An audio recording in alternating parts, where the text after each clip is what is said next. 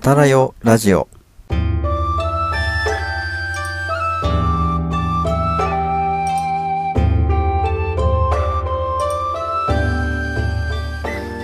こんばんは、ひなわじゅう男子翔平と、こんばんは、お塩の建築美を愛する愛理です。この番組は、お塩やその周辺に発達した文化や関連した人物について、あんなことやこんなことを語り、歴史コンテンツを盛り上げていこうという番組です。今夜はどんなミラクルが起こるのでしょうか？ひなわじゅう男子翔平と、お塩の建築美を愛する愛理と、そしてあなたと歴史の1ページを刻んでいきましょ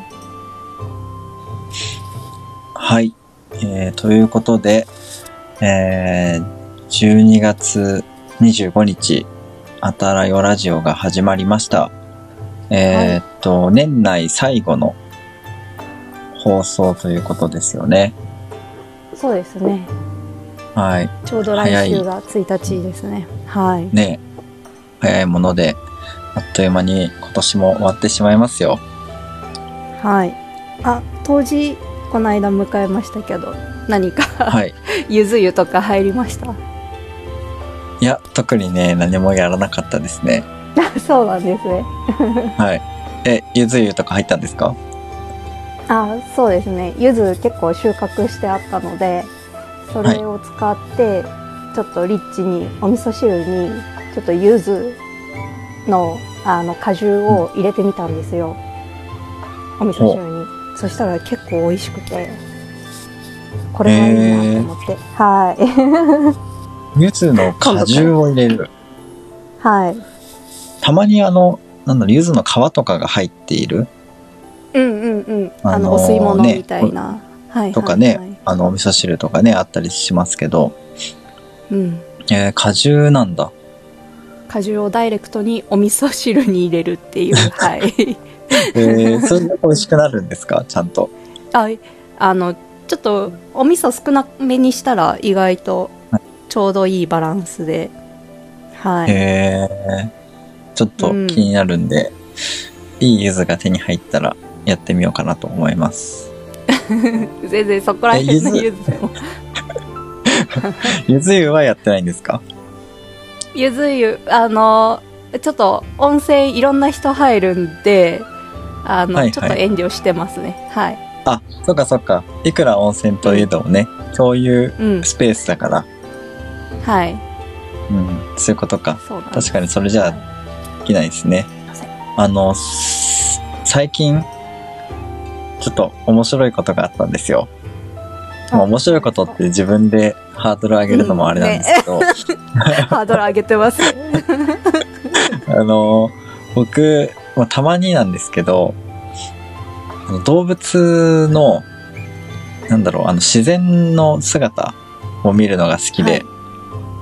で、サバンナとか、あの、うん。アマゾンとか、ああいう野生動物がいるようなところで、あの、はい。ワニが、あの、鹿みたいな、ね、動物を捕食したりとか、なんかジャガーとか、なんかそういった動物がね、ライオンとかトラとかが、まあ草食動物、シマウマとかを、まあ、捕食する、なんか動画を、自然のなんかそのものの姿を、なんか見るのがちょっと最近ハマってて、はい。で、インスタグラムとかのタイムラインが、なんか AI 機能ついてるので、なんか割とそういうのが流れてくるんですよ。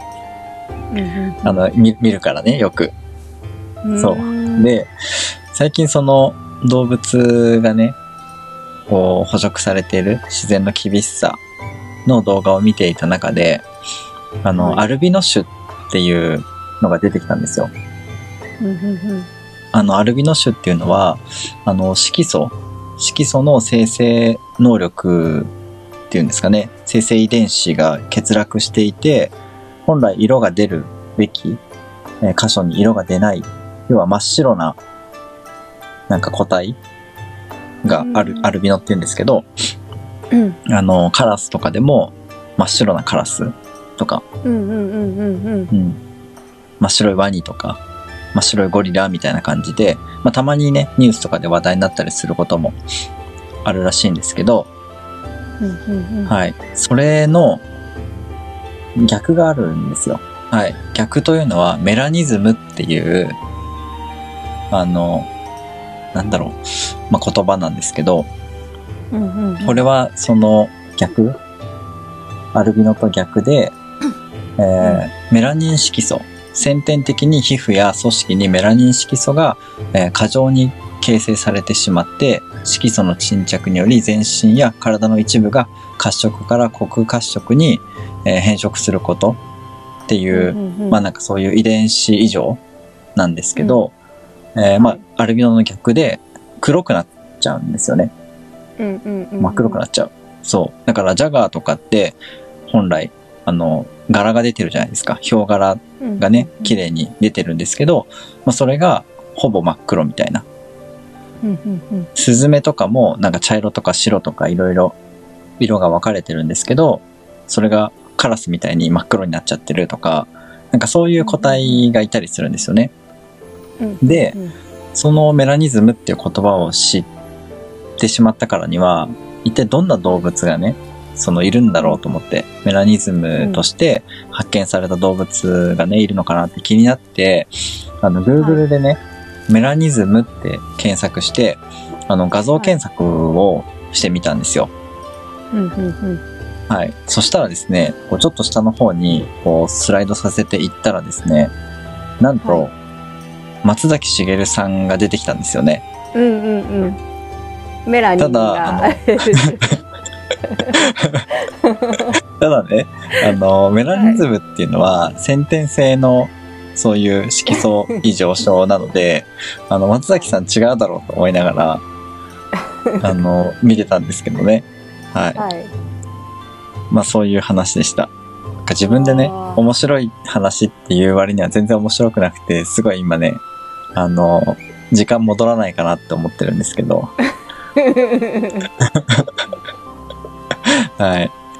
まあまあ、はいそんなね、2021年も、あの、滑り倒した1年だったということでね、あの、はい早速ね、コーナーの方に行きたいなと思いますので、えー、ぜひね、今夜も最後までお付き合いいただけたらと思います。あたらよラジオ。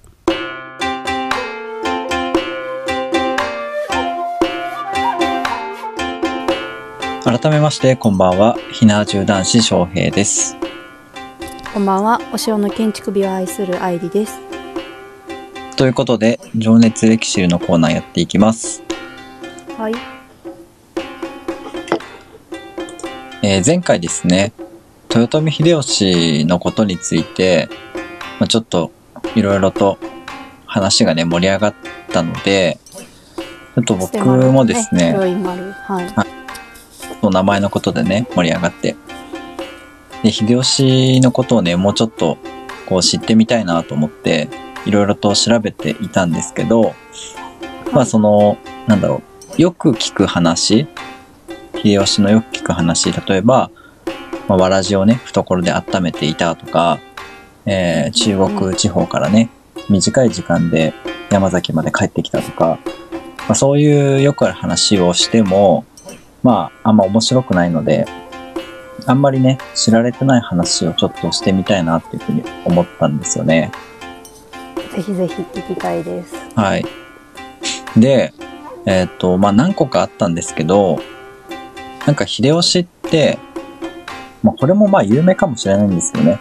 あの、指が6本あった話って知ってます、うんうんうんうんなんか聞いたことありますはい。なんか、すごいですよね。すんごい確率で、なんかそういう、なんだろう、病気ではないと思うんですけど、うんなんかたまにいたらしいですね、昔は。うんで、まあ幼少期というか、赤ちゃんの頃には、もうそういうのを、なんだろう、切ってしまう、切断してしまうらしいんですけど、まあどうやら秀吉はね、あの、そういうことをしないで、ずーっと過ごしていたらしいんですけど、うんうんうんまあなんでそうしたかはわからないですけどね。で、ただ天下人になったら、なんか急に隠し始めたらしいんですよ。その事実を。うーんそう。だから、なんか肖像画とかでも、右手の親指を隠す姿で描かせたりとかしたみたいで、うんまあ、しばらくその秀吉の6本指説っていうのは、なんか違うんじゃないかみたいな感じで、なんかしばらく言われてたらしいんですけど、まあ新しいうんっていうかね、研究が進んだ中で、えー右手の指がね、6本あったよっていうことで、記録されている資料が見つかったので、まあやっぱりね、あの、6本指だったんだなっていうことが分かったそうです。はいはい。なんか見たことあります？なんかあえいや見たことないですえ六本指の人ってことですか、はい、はい。ああないですないですないですよね。僕もないんですけど、うん、うんはい。家康なんですか？あ家康はなんか手相があのまっすぐのやつっていうあマスカケ線あそうそうそうそうそうそううん。ですですです結構ね、マスカケ線はね、僕の友達でもいますよ。ね周りでいますよね、うん。そう羨ましいなって ね、まあどんだけ天下人、天下人になる人いるんだって確かに確かに話なんだけどね。その割合からするとね六本指の人なかなか見ないですよね見かけないですよねねめちゃくちゃレアですよね。うんまあ多分なんですけど、まあ今のこの時代だったら、なおさらね、その生まれた瞬間、わかるじゃないですか。うんだからもうそのタイミングで切断しちゃうんじゃないかななんていうふうに思ったりしてるんですけどね。うんうん、ねどうなんですかねね、全くわかんないけど。うんでもなんとなくこう、やっぱり、なんだろう、自分が親の立場だったら、通常じゃないなって思ってしまうので、もしかしたら切断する方を選択するかもしれないですね。うんうん、でもなんか便利なのかな？一本多いと。ねどうなんですかねただそなんか れにもよりますけどね。そうそうそううん。いやでもなんかこうやっぱどちらかというとマジョリティに寄ってしまうから不便になっちゃうのかなとかっていうふうには思ったりしますね。あの左利きの人がこうスイカうん。とかパスモとかこうタッチしにくはいいはいのとはいはい。一緒でそうそんな感じで不確かに確かに便なのかなっていうふうに思ったりもしますね。うんそっか。確かに手袋とかも基本的に5本指用ですもんね。確かに確かに。そうですね。そう。気になったのがその6本指の説があるわけじゃないですか、はい。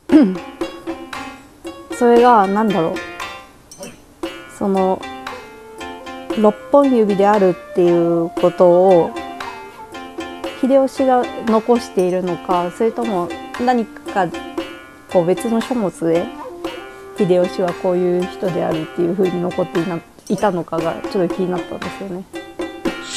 ああ、なるほどね。えっ、とね、秀吉自身は隠すように書かせてたりしたんですけど、あの、天下人になってからはね。ただ、えっと、誰が書いたやつだったかな。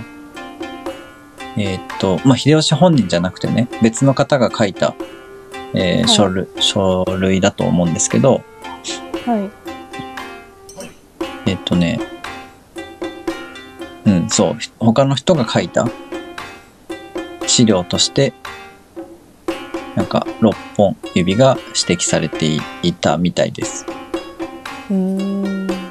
ただ、えっと、秀吉が成長した時に、自分で、自分でね、刀で指を切り落としたとも記載されているそうなので、まあ、あくまで、あの、うん、なかったことにしたかったのかな、とは思いますけどね。うん。まあでも、信長も、なんか、むつめって呼んでたらしいです。こうむつ目目はどういう意味ですか？目はひらがなですね。うーんうん。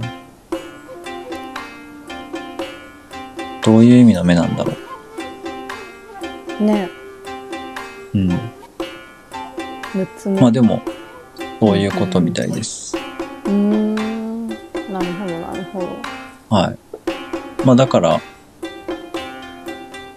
うん。そういうことですね。はいありがとうございますはい。まあそんなね、あの、まあもしかしたらこれも知っているね、人も多いかもしれないんですけど、まあ秀吉のね、特徴として、まあ、この六本指説っていうのはちょっと話しておきたいなと思ったので、話しました。はいでね、えー他にも、えっと、秀吉のことを調べてて面白いなってことがあったんですけど、えっと、秀吉はですね、どうやら猫ちゃんが好きだったみたいなんですよ。えー、そうなんですねはい。みたいです。まあ僕もね、あの、猫好きで3匹ね、保護猫飼ってるんですけど、はいなんかちょっと意外な共通点だったなと思って。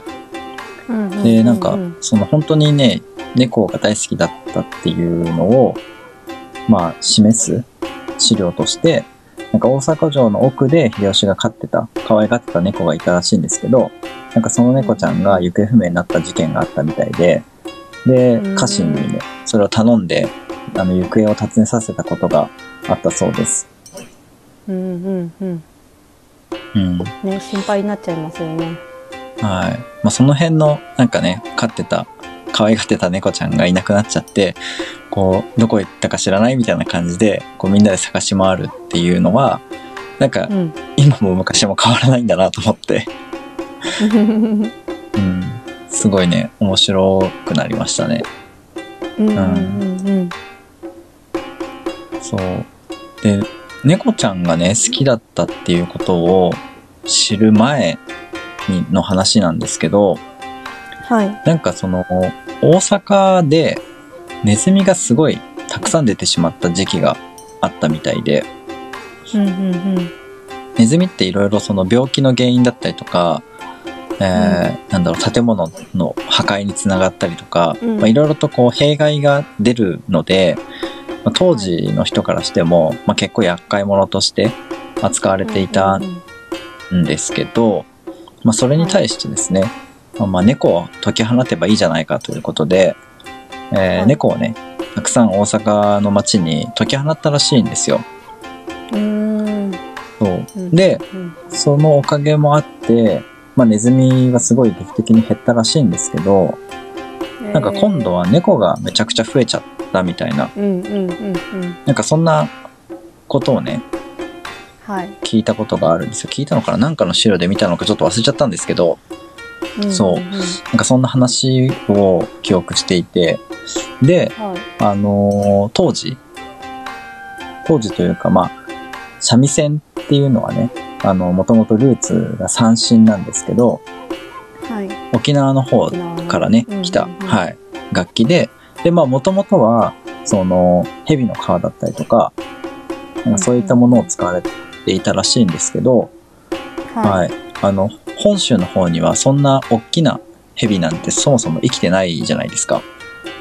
ああ確かにそうですねそう、だから、なかなかそういう蛇の皮でね、作るのは難しいよっていうことで、あの、じゃあ猫の皮を使おうっていうことになったらしいんですよ。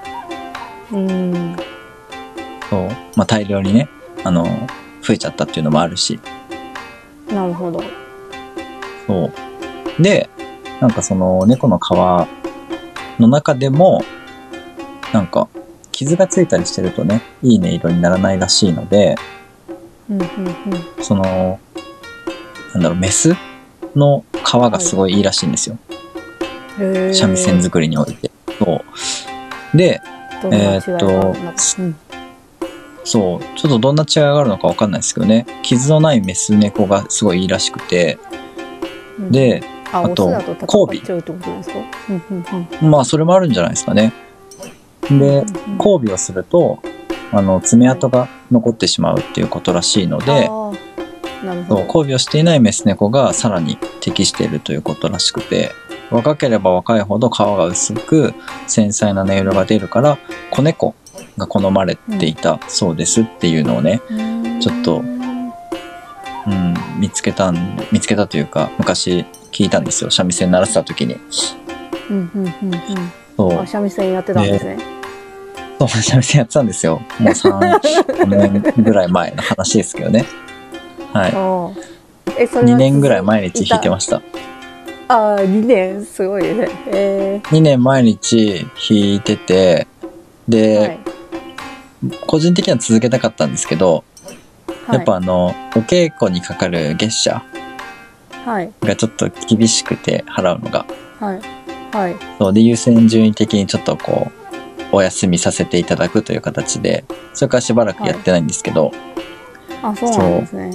そうなんですよ。またね、ちょっとお金と時間に余裕があったら、もう復活してやりたいぐらいの気持ちはあるんですけどね。うーんまあでもこの猫のね、皮を使ってるんだっていう話を聞いた時には、もうすごいショックでしたね。うんうんうんうん。で、あれ、秀吉、ね、その話を聞いた時は、秀吉が猫が好きっていうのを知らなかったので、はいそう、だから、秀吉ひでえやつだなとかって思ったんですよね。そんなね、ネズミ対策のために猫を解き放って、今度猫が増えすぎちゃったから、猫の皮を使ってね、三味線を作ればいいじゃないかみたいなことを言うわけですから、なんてやつだとかって思ってたんですよね。それ秀吉が命令したんですねその解き放っていうてっていうふうにそう、そうそうそう、うんうんうんっていうふうに聞いてたんですよ、僕はね。そう。だから猫が好きとかっていうのも全然ん思ってもいなかったこと。最近その秀吉のこと調べてたら、え猫好きなんじゃんと思って。うーん。猫好きなのによくそんなことを命じることができたなと思いながら。ま あそう。ねそう。ちょっと人間の浅はかさを知っちゃいますよね。なんかこう 動物には動物って思うと、今度はその動物が増えて被害が出てるみたいな、同じ歴史を何回もやっぱたどるんだなっていうふうにうん。思いましたね。あのねネズミ返しぐらいがちょうど良かったのかもしれないです。確かに。うん。まあでも、ね、そのうん、根本的な解決にならないっていうことでね、うん、うん、その駆逐する方向に走ったんでしょうね、きっと。うん、うん、うん。うん。ネズミ返しのね、どこにでも作れるわけじゃないからね、やっぱりそういうものは。うんそう。まあでも本当にショックでしたね、それを聞いたときは。で、ちなみにその僕が一番最初に買った三味線も、あの、皮を使ってたんですけど、まあただあの、猫じゃなくて、うん、犬側でした、それは。うーん。あそう、なんか三味線、そう三味線はね、なんか猫がいはいいいらしいんだけど、なんかやっぱり、はいあの、犬側もあるみたいで、うん。そう。そうなんですよ。まあ、どっちにしてもちょっとひどいなって思ったんですけどね。犬とか猫の皮をね、使ってるんだっていうことで。そう。まあ、でもなんかやっぱそっちの方がうん、うん。うん。いい音が出るらしいです。ああ、なるほど。そうなんですね。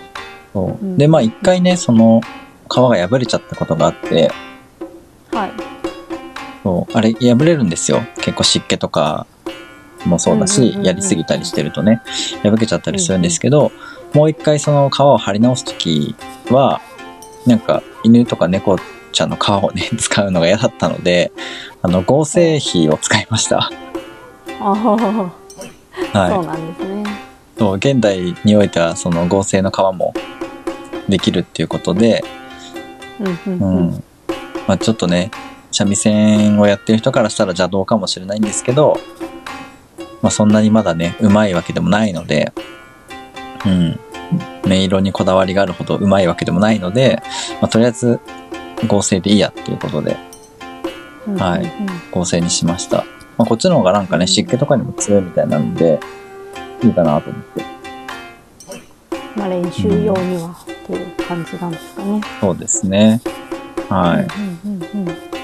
まあね、そんな感じで、まあ秀吉のことについて調べてたらね、猫ちゃんが好きなんだなっていう意外な共通点に気づけたっていうのと、あの、昔聞いたね、この猫の皮を使って三味線を作ったみたいな話が、なんか蘇ってきたんですけど、なんか秀吉大丈夫かなみたいな、すごい思いましたね。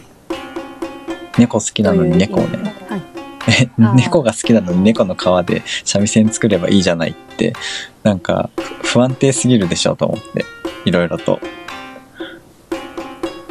かなりなんかね、あの、精神大丈夫かなとか思ってしまいますよね。ね心が。猫もその一匹にしか愛情がなかったのかもしれないでしょうし、ねわかんないですけどね。まあね、え、でも、そん、そうなのかなまあでもね、秀吉もかなりね、その精神状態すごかったんじゃないかなって思うんですよね。当時。んどういうい、どっちの意味でですか？すごかったんじゃないかっていうのは。すごい大変だったんじゃないかなっていうふうに思います。まあ秀吉だけじゃないですけどね。あの当時の人たちは、いつね、自分が殺されるかもわからない状況だったわけじゃないですか。裏切られての繰り返しですもんね。えーまあこんな感じでね、えー今週の情熱歴史るはおわしおしまいにしようと思います。はい。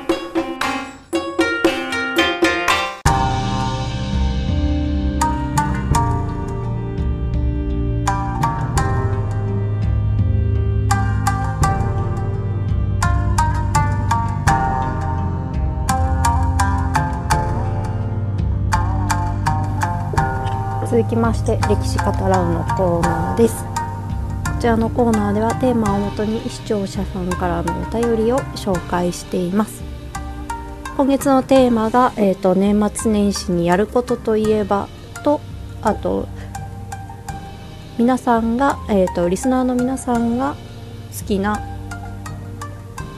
自社仏閣とその理由ですね。えーどんなお便りが来ているのかはい早速読んでいきましょう。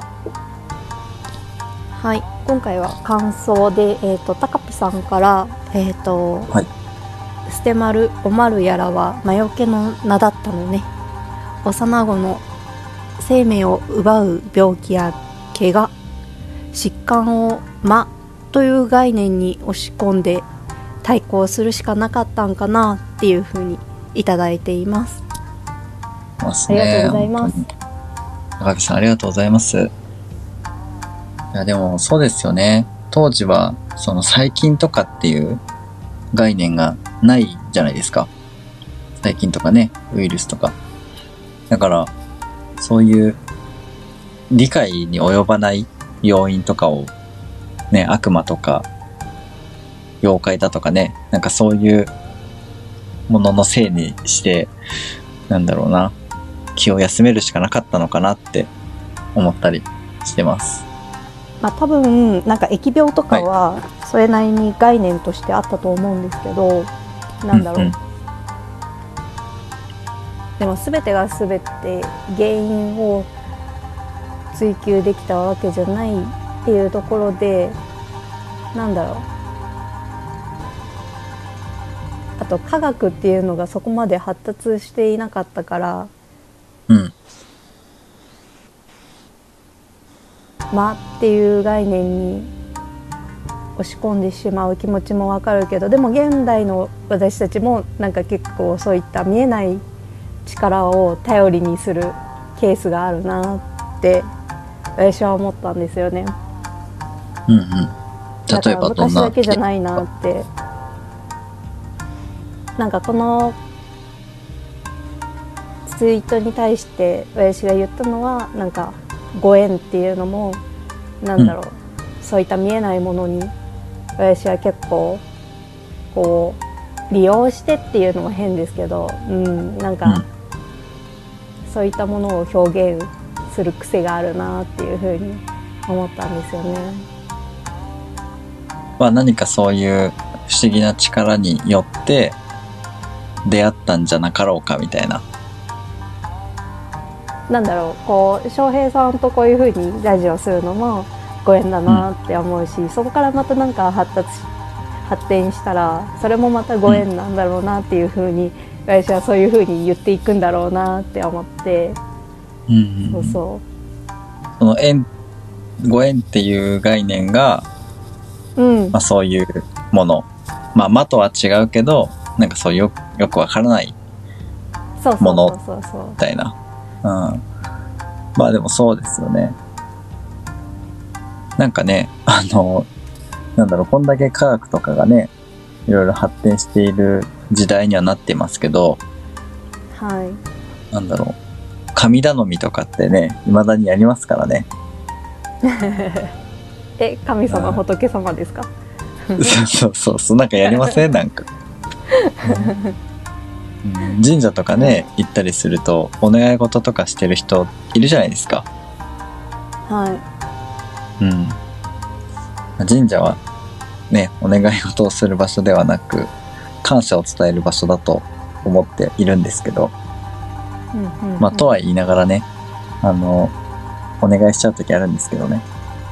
うんうんうん。うまくいくように見守っていてくださいとかね。うんうん。いいですねうんお願いしちゃうんですよね。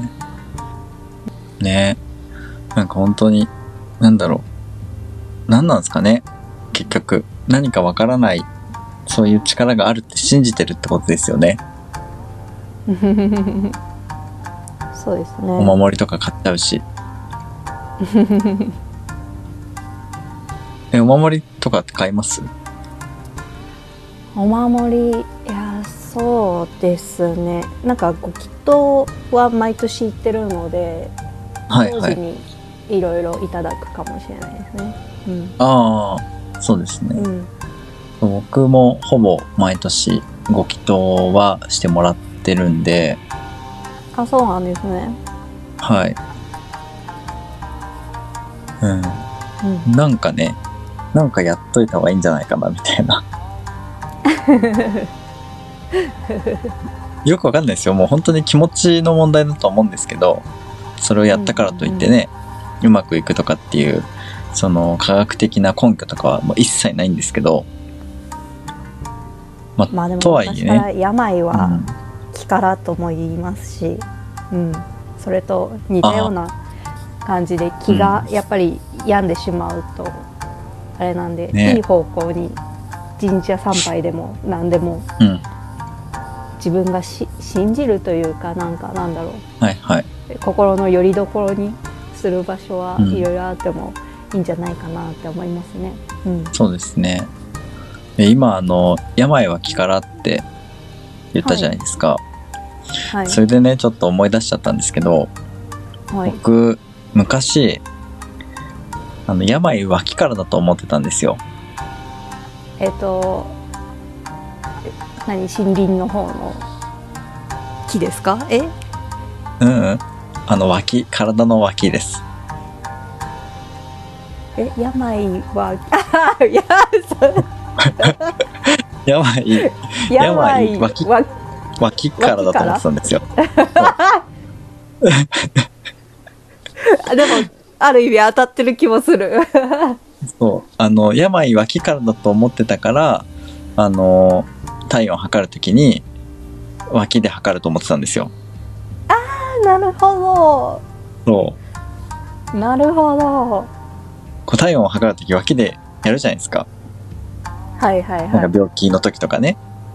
はいはいはいで一時期前まなんでわではそうでしたねはいそう。なんで脇で測るんだろうって子供の頃ずっと思ってて。で、ちょっとこう、はいはい中学生ぐらいかな、その病は気から、じゃない、病は気からっていう言葉をね、聞いたんですよ。はいで、それで、ああ、なるほどね、と。脇で測ってたのは、病は脇から来るから、脇で測ってたのか って勘違いしてた時期がありました。えー、いやなかなかそこで切る人見たなんか聞いたことなかったんで なるほどって思っちゃいました いやなんかうん。森林の方の木かなって思っうん、脇、脇ですね。た なるほど。そう、なんか、アホだなって思って。て。言わせいやいやいやいや、理に、理にかなってるかどうかわかん ちゃんとね脇で体温を測る理由までそうそうそうそう。考えたわけじゃないですか。そうそうそう。そうそ子供心に、なんか、ううん。いろいろね、なぜそう言うのかっていうのを考えたわけですよ。そうそうそうね素敵だと思いますその視点すごく、だけど全然関係ないっていう。いやいやうん。まあ、君の持ちようなんだなっていうね。ううんん。はい。ですねうんうんうんそう、今なんかね、ふと思い出しましたよ。いいですねいいですねえーでも子供って、その、圧倒的に情報量が少ないじゃないですか、持っている知識というか。あーんうんうん。そのね、経験値とか、判断基準がやっぱ少ないから、その時に自分が持っている材料で、いろいろと考えるんですよね。うん。うん。ですね。うん。その時はね、ううん。ん。うん、何ですか？うんなんだろうこうその近くにいる親とか大人が全てみたいなところもありますもんね、あ、確かに。子供からしたらうんうん。特にあの、僕らが子供時代なんて、なんだろう、今ほどインターネットがめちゃくちゃ普及してたわけでもないし、うんうんその、携帯とかでね、こう気軽に調べられたわけでもないじゃないですか。うんまあだから余計にね、そういう周りの人たちの持ってる情報とかね、に左右されてたなっていうのはありますよ。うん。まあそれにしてもね、病は気からの真理を突き止めたと思った時は、自分のこと天才だと思いましたけどね。すごいいやでもすごいと思いますうんうん。全然そんなことはなかったです。ただの勘違いでした。まあ、かなりね、ちょっと話が脱線してしまったんですけど、いえいえはい。もうね、特にお便りとかがね、来てないので、あんまり話を広げることができないんですけど、まあそんなことをねね、言いつつ、はい。はい時間がだいぶ進んできてしまっているんですけど、はい。来年の、ね、もう来年というか次の放送がうん。もう来年になってしまうので、1月1日になってしまうので、はい。まあ、来年のね、来年とか来月のテーマ、1月のテーマを発表したいなと思うんですけど、はい。いいですか？はい。えーっと、テーマがね、2つあるんですけど、はい我が家のお雑煮と、我が家のおせちを教えてほしいです。まあちょっとね、はいこれだけだと分かりにくいんですけど、どういうことかというとですね、あの、地方によって食べている食材だったりとか、えーお餅の形とか、えー、だしとかね、赤だし、白だしとか、えーこんな野菜が入ってますみたいな。まあ、お雑煮だったらね、そういうふうにいろいろあると思うし、おせち料理でもね、はいあの、これって、うち、全国共通だと思ってたら、実はうちだけでしたみたいな。なんかそういうお料理とかもね、あったりするんじゃないかなと思うんですよ。なので、なんかそういう、ね、自分たちのおせち料理を、まあ、紹介していただくというか、うちにはこんな食材入ってます、こういう出汁を取ってますみたいなのを、まあ、ちょっと細かくね、教えていただきたいなと思うんですよ。うんうんうん。なんか普通だって思ってても全然アップしてほしいですね。それが意外と違かったりするかもしれないので。そう。なんですよ。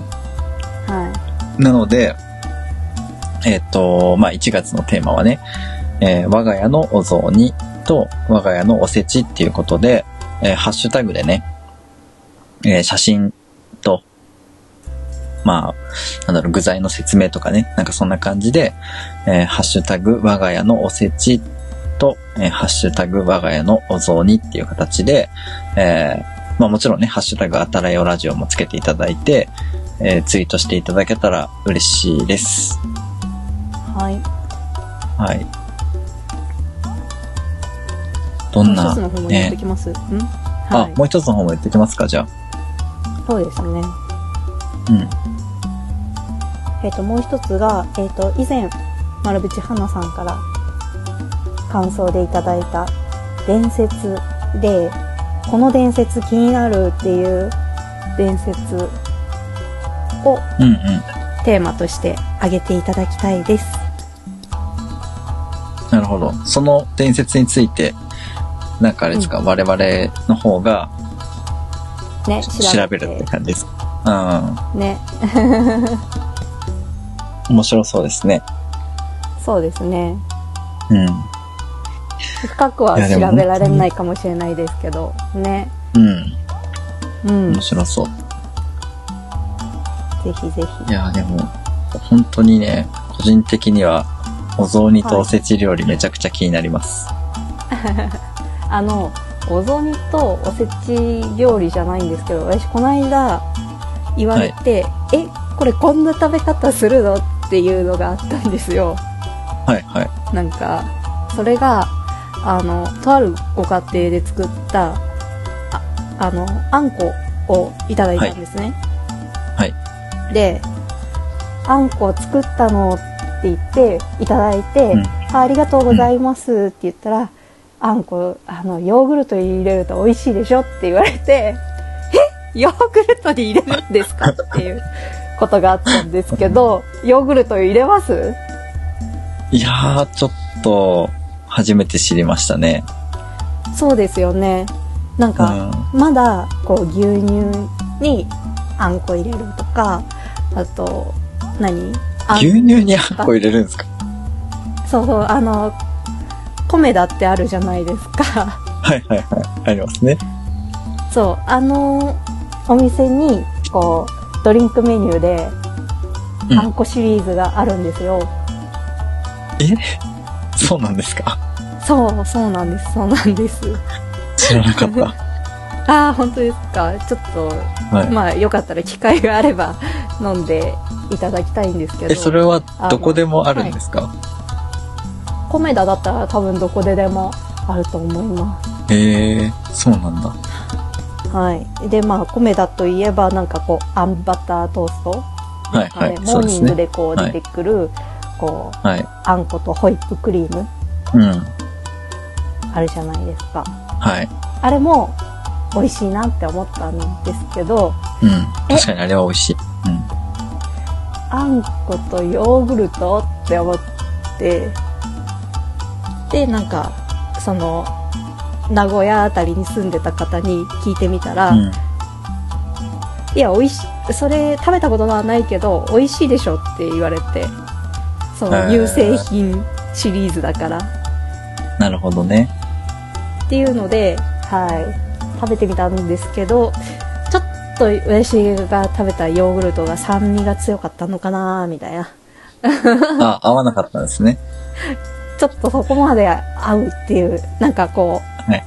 ホイップクリームとあんこめちゃくちゃ合うとは思ったんですけど、うんうん。こうヨーグルトとあんこめちゃくちゃ合うとはまだなってなくてなるほど。ちょっとおすすめのヨーグルト あんこに合うヨーグルト。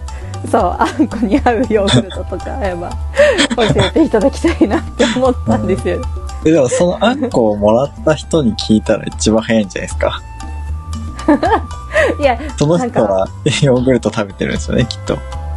そうそうそうなんですけど、なんか普通のヨーグルトなのかいまいちよくわかんなかったんですよねう、ん。なるほどね。そうか。そのあそういえば食べられてるはい、うん。なんだろう、その、甘いのが好きなのかな？その、北の方の方たちは。割と甘党のイメージがあったりするんですけど、あの、僕、その聞いてね、びっくりしたのが、はいあの赤飯が甘いっていうのを聞いたんですよ。ほうほうほううん。赤飯って甘くないですよね。そうですね。そこまで甘くないですね。おこわなんか、ごま塩振って食べますよね。あそうそうごま塩振って食べます食べます。ですよね。なんかね、秋田とかあっちの方だと、なんか甘いらしいんですよ。あーあーでもあるかもしれないですね。なんか結構こうご飯にきな粉乗っけて食べるとか、ほう。甘いきな粉？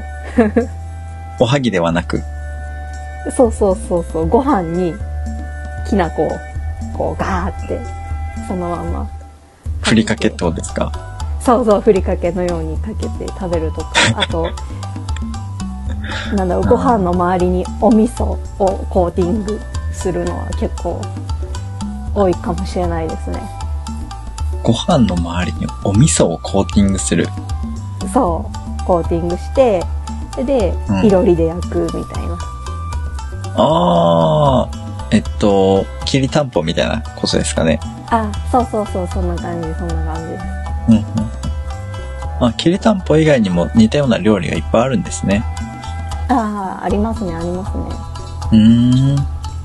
でお味噌甘いじゃないですか確かに甘いわ。うん。そうそれをこうご飯とうん。食べる。まあね、そんな感じで、食文化もね、いろいろと当たり前だと思っていても、えっていうのは結構ありますから、うんうんううん。ん。なのでそういうね、えっていうのが、お雑煮だったりおせちにも現れてるんじゃなかろうかということでね、うんうんうんちょっと皆さんの、皆さんの当たり前、食文化の当たり前をちょっとね、共有してほしいなと思います。なんかツイッターとかで、なんかそういうのをね、投稿するのが恥ずかしいよっていう人は、まあ、メールでね、写真と、あの、本文を送っていただければ、あの、しーちゃんさんのようにね、送っていただければ、あの、ちゃんとね、読みますので、はい、そちらからでも全然 OK です。はいはい。メールアドレス言っておきますか？はいはい、お願いします。はい。えっ、と、メールアドレスは、あたらよ .radio at gmail.com です。atarayo.radio at gmail.com です。はい。まあ、ツイッターではね、ハッシュタグあたらよラジオ、ひらがなでハッシュタグあたらよラジオで、えーツイートしてほしいです。はい。ということで、えーまあもう、ほぼね、エンディングみたいな感じでお話進めてしまっていたんですけど、えーはい最後にね、告知させていただきたいです。はい。はい。えっと、まあ、僕の方はですね、えーまあ、前回と同じなんですけど、えー YouTube をやってます。ひなわ銃の射撃手順や弾の作り方などの動画をアップしてるので、えー見てほしいです。チャンネル名は、ひなわ銃男子武士の生活というチャンネルです。えー質問やね、感想のコメントをいただけたら嬉しいです。また、動画制作費のスポンサーも募集しています。えースポンサー様の、えー名前をですね、動画の概要欄とかに掲載したりしているので、ぜひお願いします。えーベースっていうね、えアプリがあるんですけど、武士と猫っていうね、えお店でベースショップ運営してるんですが、そちらにね、スポンサー券販売してるので、えーぜひチェックしていただけたら嬉しいです。えそれからですね、あの、静岡県の三島市にある佐野美術館っていう美術館があるんですけど、えーそちらでですね、伝統や暁っていう、えー工芸品なんかを販売しているショップの玉鋼アクセサリーの委託販売が決定しました。えー今回の展示会はですね、名刀百科っていう展示会なんですけど、えー武田信玄、上杉謙信、織田信長など歴史に名を馳せた武将の時代を牽引する刀剣をご覧いただける展示会となっております。えー日程はですね、2月20、間違えた。えー日程はですね、2022年1月8日土曜日から2月13日日曜日までです。えー日本刀のね、材料である玉鋼と日本刀を同時に見ることができる機会はそんなに多くないと思います。この機会にぜひその美術館へ足を運んでみてください。ええ僕もね、どこかで時間をとって、えー見に行こうと思っています。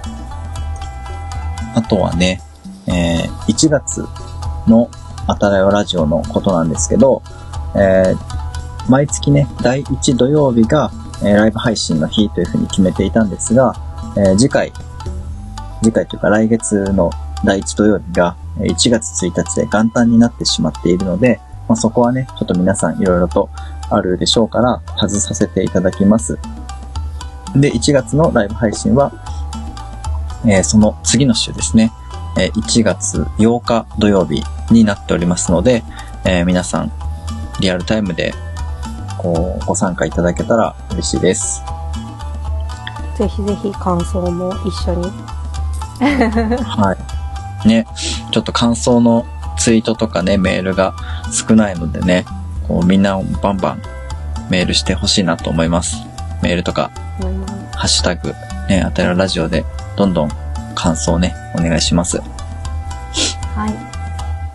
はい。愛理さんは何かありますか？え、大丈夫です。はい。えー、ということで、えーっと、はい、2021年のあたるわラジオも終了です。またね、来年からも皆さんと楽しい時間を過ごすことができたらいいなと思ってます。はい。すねそれではまたはい。次回のあたるわラジオお楽しみに。お相手はひなじゅうだん翔平と、お正の建築美を愛する愛理でした。良いお年を。良いお年を。